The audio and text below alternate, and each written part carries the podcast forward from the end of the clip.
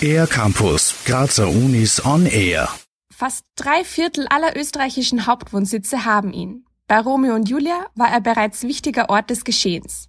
Und spätestens seit dem Corona-Lockdown ist er wieder begehrter denn je. Die Rede ist vom Balkon.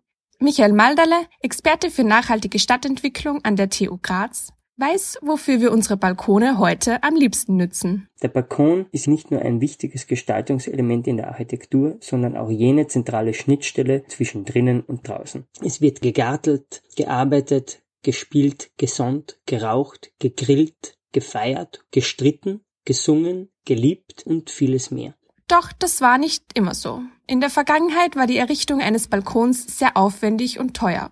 Nur Paläste, Rathäuser und Villen wurden deshalb mit Balkonen geschmückt. Aber nicht um etwa nach einem anstrengenden Arbeitstag erstmal ganz gemütlich die Beine hochzulegen. Der Balkon wurde damals ausschließlich zum Verkünden von wichtigen Botschaften genützt.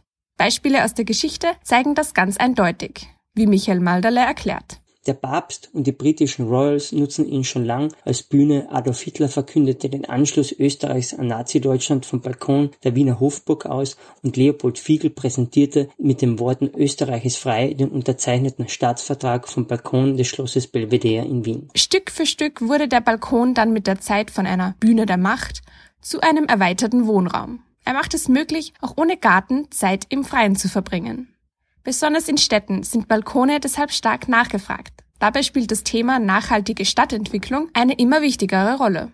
Aber wie sieht denn ein nachhaltiger Balkon aus? Michael Malderle über den Balkon von morgen. Für mich ist der Balkon von morgen ein größerer und grünerer Balkon, der auch einen stadtklimatischen Beitrag leistet und für jedermann leistbar sein sollte. Ein gutes Beispiel ist der in Mailand umgesetzte Bosco Verticale, also vertikaler Wald. Er ist ein Wohnhochhaus im Herzen Mailands mit einer üppigen Gebäudebegrünung, die einen großen Beitrag zum urbanen Mikroklima vor Ort leistet. Auch in Österreich versucht man das Wohnen in Zukunft wortwörtlich grüner zu machen. Zum Beispiel mit Projekten wie etwa der Smart City 2050 in Graz.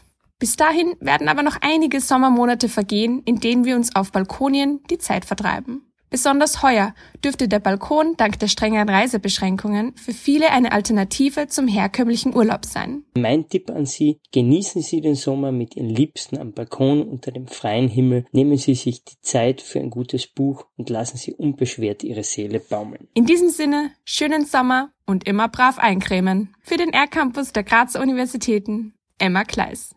Mehr über die Grazer Universitäten auf ercampus-graz.at